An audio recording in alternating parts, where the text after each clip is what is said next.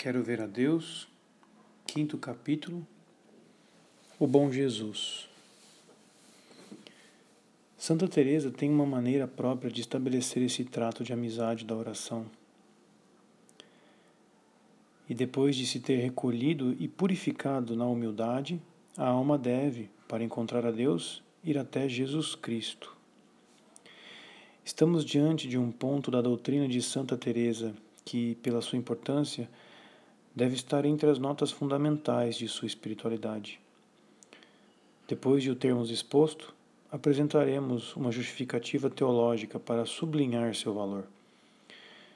Mas, primeiramente, Maria Eugênio expõe a espiritualidade no seguinte tópico: Jesus Cristo na oração teresiana.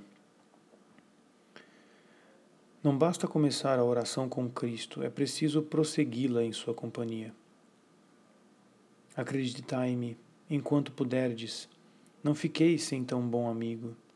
Se vos acostumardes a tê-lo junto a vós, e ele vir com vir que o fazeis com amor e procurais contentá-lo, não podereis, como se diz, afastá-lo de vós. Para fazer-lhe companhia não é preciso procurar pensamentos profundos, nem se embaraçar com belas fórmulas, basta falar-lhe com simplicidade se estáis alegre, vede-o ressuscitado. Se estáis padecendo ou tristes, vede-o a caminho do horto.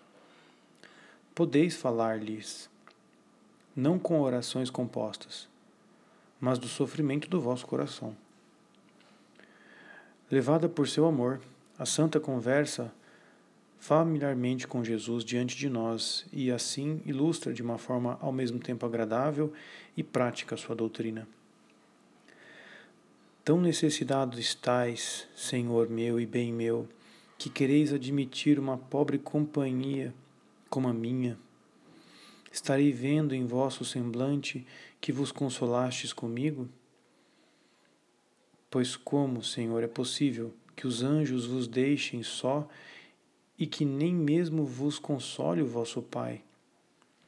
Se assim é, Senhor, que tudo isso quereis passar por mim, o que é isto que eu passo por vós? De que me queixo?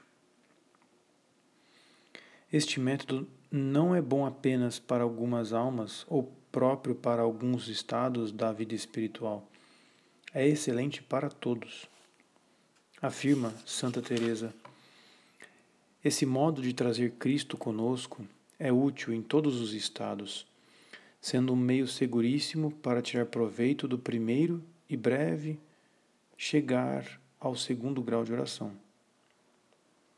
bem como nos últimos graus, para ficarmos livres dos perigos que o demônio pode pôr. A santa acrescenta: Esse é o modo de oração conveniente para todos, um caminho excelente e muito seguro, até que o Senhor os leve a outras coisas sobrenaturais.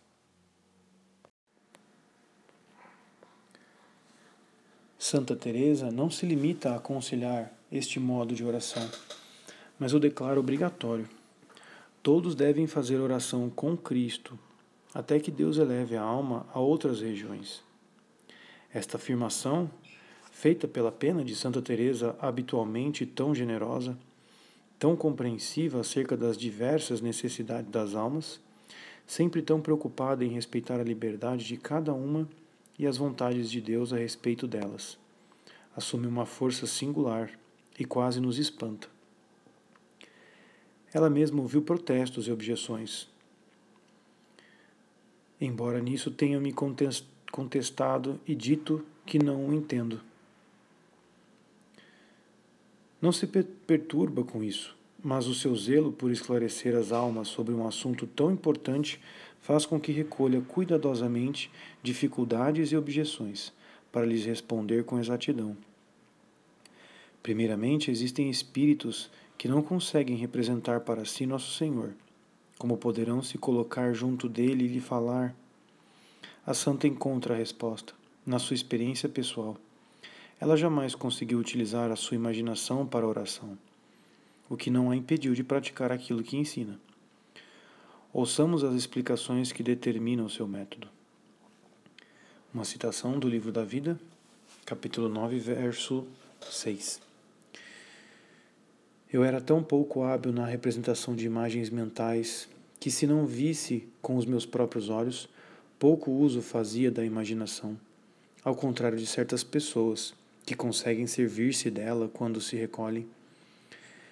Eu só podia pensar em Cristo como homem, mas nunca pude representá-lo no meu interior. Por mais que lesse sobre a sua beleza e por mais que contemplasse as suas imagens, eu agia como uma pessoa cega no ou no escuro, e que falando com outra, sabe que está com ela, porque tem certeza da sua presença. Digo, percebe e crê que ela está ali, mas não a vê. Assim ficava eu quando pensava em Nosso Senhor. Outras pessoas têm um espírito que não consegue se fixar e seriam incapazes de grandes raciocínios para conversar com o Mestre. Dirigindo-se a estas, a santa escreve. Citação do Caminho da Perfeição, capítulo 26, parágrafo 3. Não vos peço agora que penseis nele, nem que tireis muito, muitos conceitos, nem que façais grandes e delicadas considerações com vosso entendimento. Peço-vos apenas que olheis para ele. Pois quem vos impede de voltar os olhos da alma, mesmo de relance, se não puderdes mais, para esse Senhor. Este olhar de fé é sempre possível. A santa o testemunha com a sua experiência. Acostumai-vos. Vede que sei que podeis fazer isso, pois enfrentei a dificuldade de concentrar o pensamento numa coisa durante muitos anos. Em suma, pouco importa a maneira como se entra em contato com Nosso Senhor representação imaginária, discurso do entendimento, simples olhar da inteligência ou da fé. Todas as maneiras são boas, e é sempre possível usar uma ou outra. Estabelecido o contato, é preciso conversar com ele. Se falais com outras pessoas, por que vos haverias de falar palavras para falar com Deus? Não acrediteis nisso. Eu, ao menos, não acredito que isso aconteça se vos acostumardes a dirigir-vos a Ele. Mas eis uma dificuldade mais grave. É apresentada por mestres da espiritualidade, que são letrados, pessoas espirituais que sabem o que dizem. São contemplativos, que se dirigem aos contemplativos, que superaram os primeiros estágios da vida espiritual. Dizem eles: uma vez que o contemplativo aprendeu a superar as coisas corporais para encontrar diretamente a Deus que nos penetra e nos envolve, por que obrigá-lo a retornar à humanidade de Nosso Senhor, intermediária, excelente para os principiantes, mas que não poderia senão atrasar aqueles que já encontraram o caminho do Espírito? Afirmam que quando estas almas já passaram do princípio, é melhor tratar das coisas da divindade e fugir das corpóreas que a humanidade de Cristo esteja incluída nas coisas corpóreas, das quais é necessário afastar-se, é, segundo eles, o quanto se depreende não só das palavras de Nosso Senhor aos seus apóstolos, como na citação de João 16, 7, em que Jesus fala: É de vosso interesse que eu parta, mas também da experiência desses, dos apóstolos, de fato, após a ascensão, descobriram melhor a divindade de Cristo que até então lhes tinha estado velada pela sua humanidade. Estes argumentos enganosos impressionaram Santa Teresa. Ela tinha experimentado que o recolhimento passivo arrastava para além de todas as formas sensíveis. Desejosa de aí voltar muitas vezes e de viver nessas regiões, tinha procurado e lido com piedosa avidez os tratados que, como o terceiro abecedário de Francisco de Osuna, ensinavam a arte de se preparar para estas influências sobrenaturais e de utilizá-las. A santa quis, então, tirar proveito dos conselhos do, de homens que pareciam tão sábios e virtuosos. Uma citação da Sexta Morada, capítulo 7, parágrafo 15 não gostava de pensar tanto em nosso Senhor Jesus Cristo, diz-nos ela, e permanecia naquele embrevecimento esperando por tal deleite. Mas rapidamente se dá conta de que por este caminho ia mal. Este erro passageiro deixa-lhe remorsos pungentes. Parece-me que cometi uma grande traição. Será possível, Senhor meu, que tenha estado por um instante no meu pensamento a ideia de que me havíeis de impedir alcançar o maior bem? Ela não queria contradizer autores tão graves, mas a verdade tem os seus direitos, sobretudo quando põe em jogo o bem das almas. Assim vai discutir com ardor as perigosas afirmações destes mestres e provar a sua doutrina. Ou seja, que é preciso, em todas as etapas da vida espiritual, retornar à humanidade de nosso Senhor e nunca se afastar dela, enquanto a graça não nos arraste a lures. Com efeito, o próprio Senhor nos diz que é caminho, assim como luz, e que ninguém pode chegar ao Pai senão por Ele. Quem me vê, vê ao Pai. Estas palavras de Nosso Senhor são claras e absolutas. Não há etapa em que não conservem seu valor. Quanto ao uso da passagem, é de vosso interesse que eu parta? A santa diz: Eu não posso tolerar. Certamente não o disse à sua mãe sacrantíssima, porque ela estava firme na fé e sabia que ele era Deus e homem.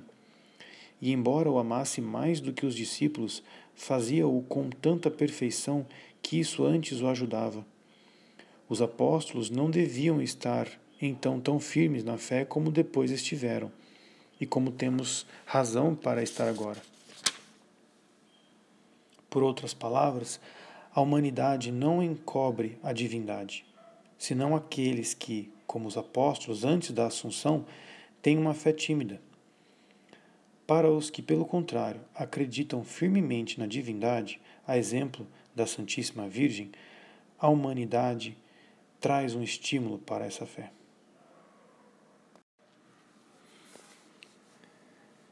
Depois desta refutação rigorosa e exata, Eis os argumentos da santa em apoio da sua doutrina. São ditados pela experiência e pela reta razão. Antes de tudo, é perder tempo colocar as suas faculdades no vazio, enquanto Deus não as tomou. Com efeito, seria acaso bom que a alma permanecesse ali com essa aridez, esperando do céu um fogo que consuma esse sacrifício que está fazendo de si a Deus como aconteceu com Elias, nosso pai? É esperar o milagre que o Senhor fará quando lhe agradar e quando a alma estiver devidamente preparada para isso. Esta espera é estéril. Santa Teresa a experimentou.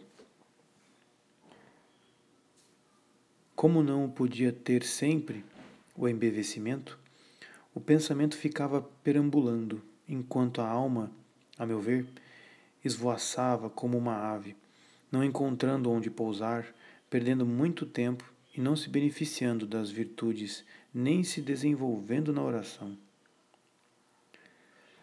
A santa constata que não fazia progressos nem na virtude nem na oração.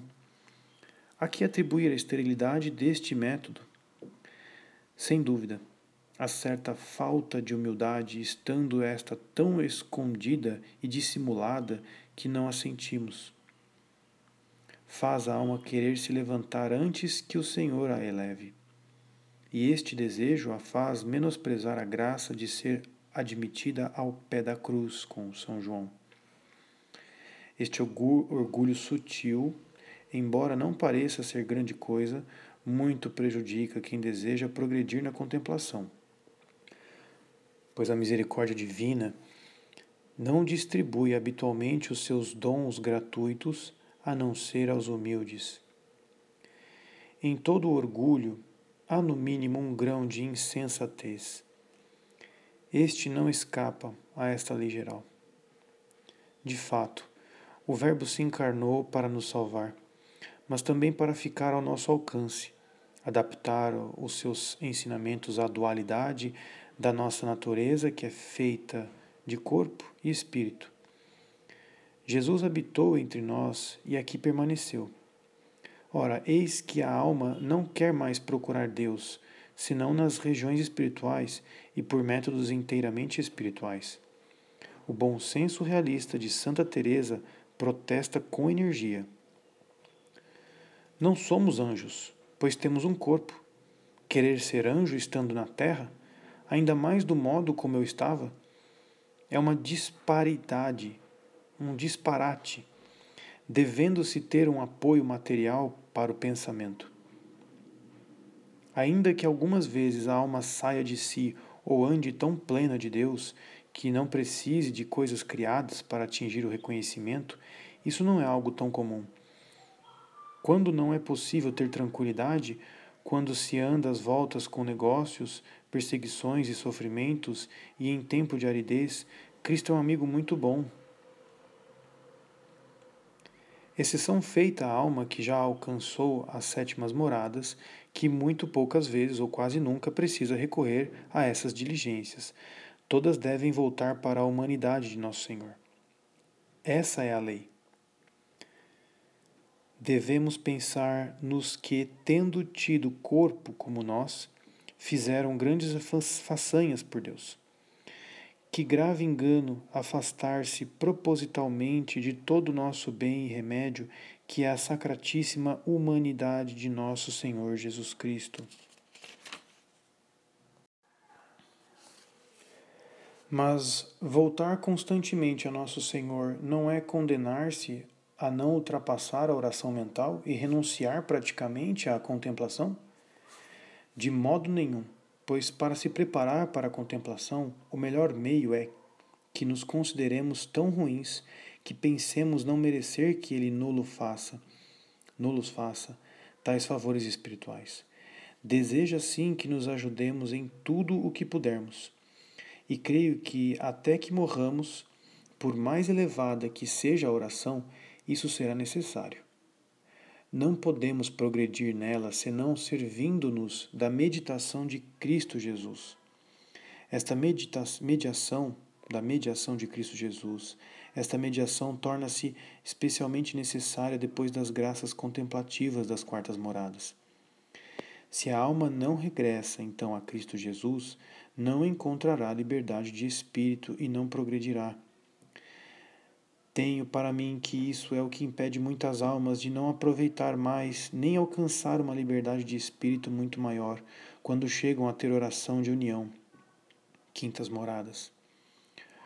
O erro, pode-se adivinhar, é ter abandonado Jesus Cristo. As almas vítimas desse erro poderão, talvez, permanecer nessas moradas, mas certamente não entrarão nas moradas superiores, sextas e sétimas. Posso pelo menos assegurar que essas pessoas não entram nessas duas últimas moradas, porque se perderem, porque se perderem o guia, que é o bom Jesus, não darão com o caminho. Muito já será se ficarem nas outras moradas com segurança. A afirmação é grave, determina a importância da discussão e o cuidado que a santa lhe dedicou. Ademais, caridosa e clarividente, ela não hesita em concluir: Eu não posso crer que o cometam esse erro, mas parecem não se entender a si mesmos, causando assim muito mal a si e aos outros.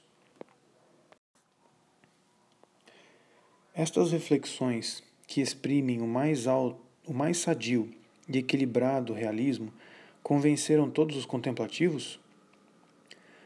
Pois que foram muitos os que trataram desta questão com a santa. Não, não a todos. Alguns ainda têm objeções que a santa não quer descurar. Sustentam, e esses são espirituais autênticos, que depois de terem sido elevados à contemplação perfeita, não conseguem mais, como antes, refletir sobre os mistérios da paixão e da vida de Cristo.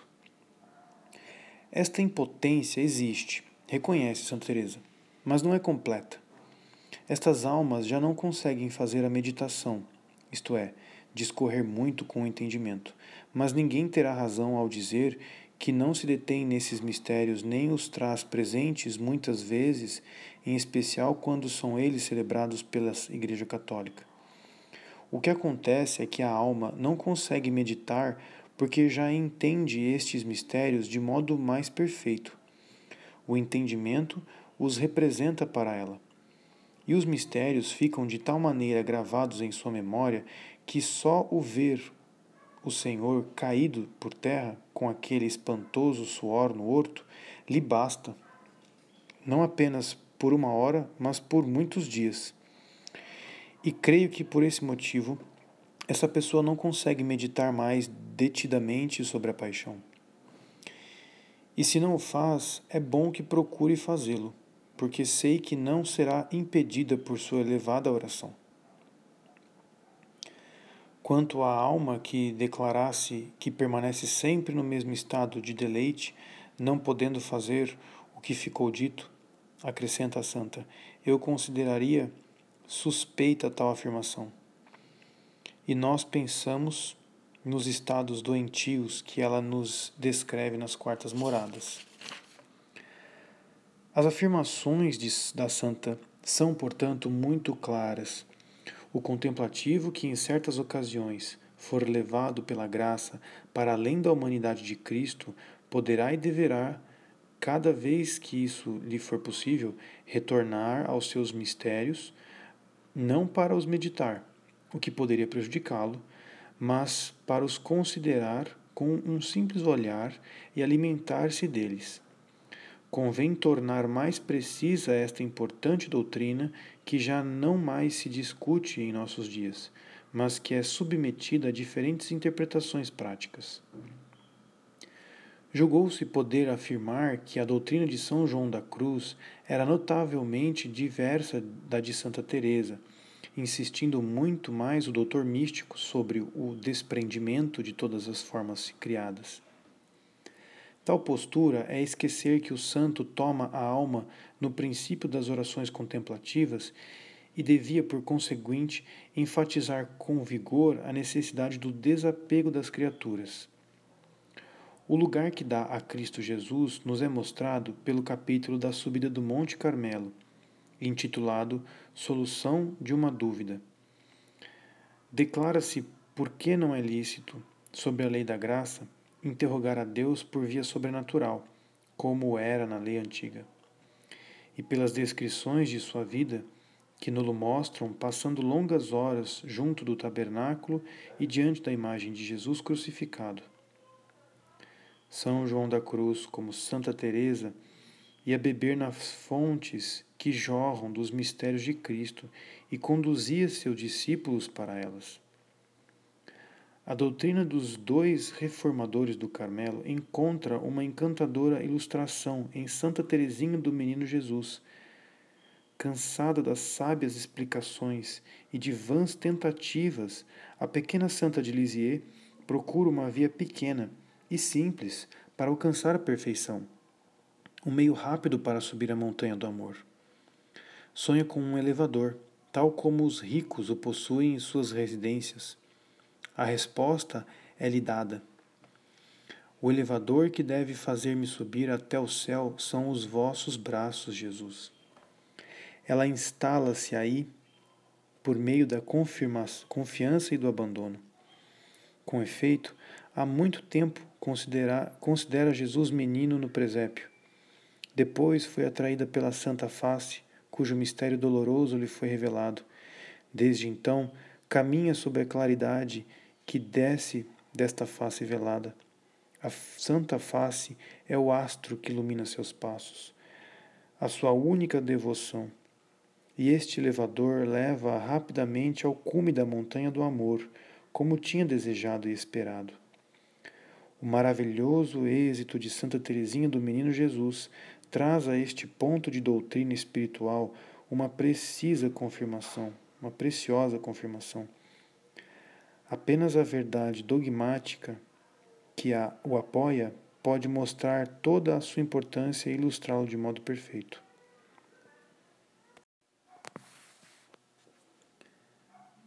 Santa Teresinha do Menino Jesus, manuscrito C, página 3, reto. Estamos num século de invenções. Agora não é mais difícil subir os degraus de uma escada. Nas casas dos ricos, um elevador a substitui com vantagem. Eu também devo encontrar um elevador para elevar-me até Jesus, pois sou demasiado pequena para subir a rude escada da perfeição. Então procurei nos livros sagrados o indicador do elevador, objeto de meu desejo, e li estas palavras saídas da boca da sabedoria eterna. Provérbios 9:4 se alguém for pequenino, que venha até mim. Então eu vim, adivinhando que tinha achado o que buscava e queria saber, ó oh meu Deus, o que faríeis ao pequenino que respondesse ao vosso chamado? Continuei minhas pesquisas e eis o que encontrei. Como uma mãe acaricia o seu filho, assim eu vos consolarei vos levarei sobre meu seio e vos balançarei sobre os meus joelhos. Isaías 66, 13. Ah, nunca palavras mais ternas, mais melodiosas vieram alegrar minha alma.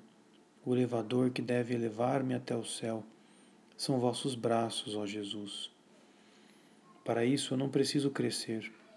Ao contrário, devo permanecer pequena e que me torne cada vez mais.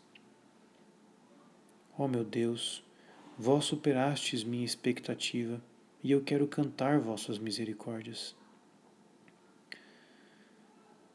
Salmo 88 Vós me instruístes desde minha juventude e até o presente anunciei as vossas maravilhas. Continuarei a publicá-las na idade mais avançada. Qual será para mim essa idade avançada? Parece-me que poderia ser agora, pois dois mil anos não são mais aos olhos do Senhor que vinte, que um só dia. Ah, não creiais, Madre bem-amada, que vossa filha deseja deixar-vos.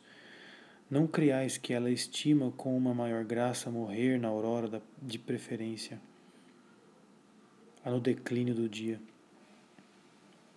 O que ela estima, o que ela deseja unicamente é dar prazer a Jesus. Agora que ele parece aproximar-se dela para atraí-la à morada de sua glória, vossa filha se alegra. Há muito tempo ela compreendeu que Deus não tem necessidade de ninguém, menos ainda dela que de outros, para fazer o bem na terra. Quero ver a Deus, quinto capítulo, Justificação Teológica. No paraíso terrestre, nossos primeiros pais, adornados com o dom sobrenatural da graça, conversavam familiarmente com Deus e chegavam até Ele sem intermediários. O seu pecado separou-os de Deus e cavou um abismo intransponível entre a divindade e a humanidade. Deus elabora então um novo plano para substituir aquele que o pecado tornou irrealizável. Neste novo plano, o Verbo encarnado é constituído mediador universal e único. Deus, que criara tudo por meio do seu Verbo, determina que tudo será restaurado pelo Verbo encarnado. Mediador pela união realizada nele da natureza divina e da natureza humana. Cristo Jesus é feito mediador pelo mandato divino que lhe é confiado. Segundo a palavra da Escritura, foi criado sacerdote para sempre, segundo a ordem de Melquisedeque. Durante a sua vida pública, Nosso Senhor revela e explica progressivamente sua mediação. Eu sou o caminho, a verdade e a vida, diz ele. Esta linguagem é mais clara para nós do que para os judeus, que a ouviam com surpresa. Filho de Deus, a um só tempo gerado eternamente como Verbo do Pai e enunciado no tempo como Verbo encarnado, Jesus traz em si a luz incriada que é Deus e toda a luz que Deus quis manifestar ao mundo. A vida que está no seio da Trindade e a vida que Deus quer derramar nas almas. Nele estão todos os tesouros da sabedoria e da graça, e é de sua plenitude que nós o recebemos. Pelos merecimentos da sua paixão, ele adquiriu o direito de os distribuir e tornou-nos dignos de os receber. É só por ele que a luz e a graça divina podem descer à terra. Só por ele podemos chegar ao trono do Pai de luz e de misericórdia. Mediador universal e único, realizando nossa redenção, nossa santificação, ele pode dizer: Eu sou o caminho, sou a porta do redil celeste. Aquele que não entra pela porta é ladrão. E para que a efusão desta vida divina seja mais abundante, quis que o contato com a sua humanidade, que é sua causa instrumental física, fosse também o mais íntimo possível. Ficou sob as aparências do pão e do vinho, e nos dá assim como alimento sua humanidade viva e imolada. Através dela são todas as ondas da vida divina que penetram em nossa alma e nela se difundem, segundo a medida de nossa capacidade de recepção. Eu sou o pão da vida. Quem come a minha carne e bebe o meu sangue tem a vida eterna. Se não comerdes a carne do Filho do Homem e não beberdes o seu sangue, não tereis a vida em vós. As palavras são claras. Não podemos ter a vida senão por meio da comunhão com Cristo Jesus. Os demais sacramentos não têm eficácia senão em virtude de sua relação com a Eucaristia. Assim, por exemplo, no caso do batismo, que não tem eficácia a não ser pelo voto feito pelo batizado de receber a Eucaristia. A comunhão tem um efeito de transformação. Mas não é o alimento celeste que é transformado naquele que o come. É Cristo Jesus que se entrega, que vem como conquistador para transformar em sua luz e em sua caridade chegamos ao mistério da união de Cristo com as almas e toda a sua igreja. Depois da ceia, Jesus o deixa entrever aos seus apóstolos que tinham comungado pela primeira vez e que tinham sido ordenados sacerdotes. Eu sou a videira e vós os ramos. O ramo separado da cepa não é mais que um sarmento que será lançado ao fogo. Sem mim nada podeis fazer. Toda a nossa vida sobrenatural está ligada à nossa união a Jesus Cristo. Separados dele, já não somos nada e não temos nenhum valor, nem existência na ordem sobrenatural. Por isso, na sua oração sacerdotal, antes da paixão, Jesus Cristo faz apenas um pedido pelos seus apóstolos e por aqueles que acreditarem em Sua palavra, que sejam um com Ele, como Ele e o Pai são um, para que possam ver a Sua glória. Isto Jesus Cristo exige como preço de seu sacrifício. Esta unidade é o fim da encarnação e da redenção. Trata-se de algo vital para as nossas almas e para a Igreja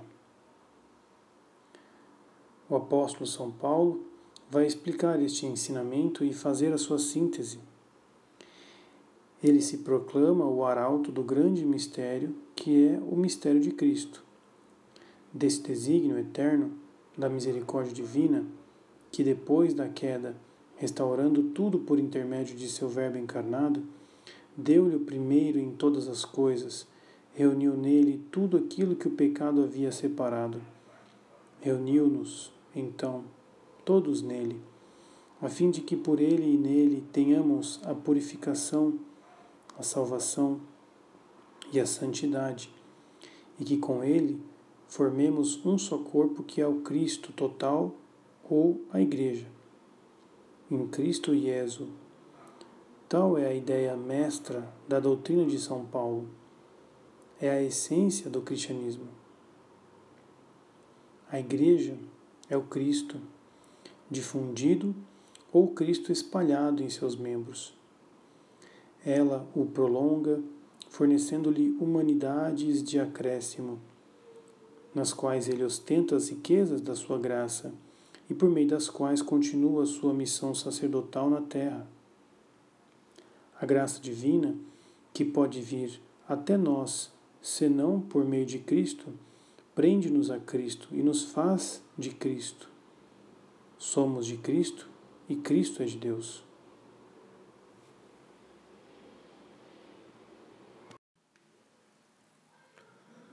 A natureza da nossa graça nos revela sobre outro aspecto nossa dependência de Cristo e nossa unidade com Ele. A nossa graça, na verdade, é filial e isto é uma nota essencial. Recebemos um espírito filial que, com relação a Deus, nos faz clamar: Abba, Pai. No seio da Santíssima Trindade, ou somos filhos ou não somos nada. Ora, o Pai só tem um filho, que é o seu Verbo. O ritmo eterno da vida no seio da Santíssima Trindade é imutável. Deus Pai, pelo conhecimento que tem de si mesmo, gera o Verbo que o exprime. O Pai e o Filho, por, por uma expiração comum de amor, produzem o Espírito Santo. Nem os séculos, nem a eternidade poderão mudar algo deste movimento. Como poderemos entrar e participar dele conforme exige a nossa vocação sobrenatural? De nenhum outro modo a não ser pela graça de uma adoção e de uma ação tal que crie certa unidade com uma das pessoas divinas. O Verbo se encarnou, assumiu uma humanidade que levou, como feliz prisioneira, até o seio daquela glória que o Verbo possuía antes que o mundo existisse. Por meio desta humanidade santa de Cristo, o Verbo toma e arrasta todos os homens que se deixam possuir pela sua graça. O Cristo total, difundido e completo, é posto por meio da sua unidade com o Verbo sob a paternidade eternamente fecunda do Pai, de luz e de misericórdia. E com ele expira o amor do Espírito Santo, que Espírito do Pai e do Filho se torna por consequência, o espírito da Igreja e o nosso. Tal é o plano de Deus que nos envolve e os desígnios que quer realizar em nós e por nós. Ou seremos de Cristo ou não teremos vida sobrenatural. Seremos filhos com o Verbo encarnado no seio da Santíssima Trindade ou seremos excluídos do reino de Deus. Estas verdades não devem apenas fornecer um alimento para a nossa contemplação, dado que elas regem toda a obra divina da redenção e da organização da Igreja, devem presidir a cooperação que nos é perdida para esta obra divina. Estas verdades são importantes, estão entre as mais práticas para a vida espiritual e para o apostolado. Por conseguinte, o filósofo deve renunciar a encontrar a intimidade divina ao término da sua especulação intelectual, ainda que muito elevada. Se lhe acontece por uma elevação ou um desfalecimento do seu espírito tocar a intelectualidade pura e dela voltar-se para a inteligência carregada de profundas intuições, não deveria acreditar ter tocado a Deus, se não passou pela fé em Jesus Cristo. Deus Espírito não pode ser apreendido diretamente na linha da pura investigação intelectual. O próprio contemplativo não conseguirá chegar à perfeição de sua contemplação amorosa mergulhando unicamente na escuridão da noite saborosa. Para encontrar em seus próprios lugares na Santíssima Trindade, um e outro devem se achegar a Cristo Jesus e pedir humildemente a mediação todo-poderosa, mas necessária, daquele que é o caminho, a porta do redil e o bom pastor.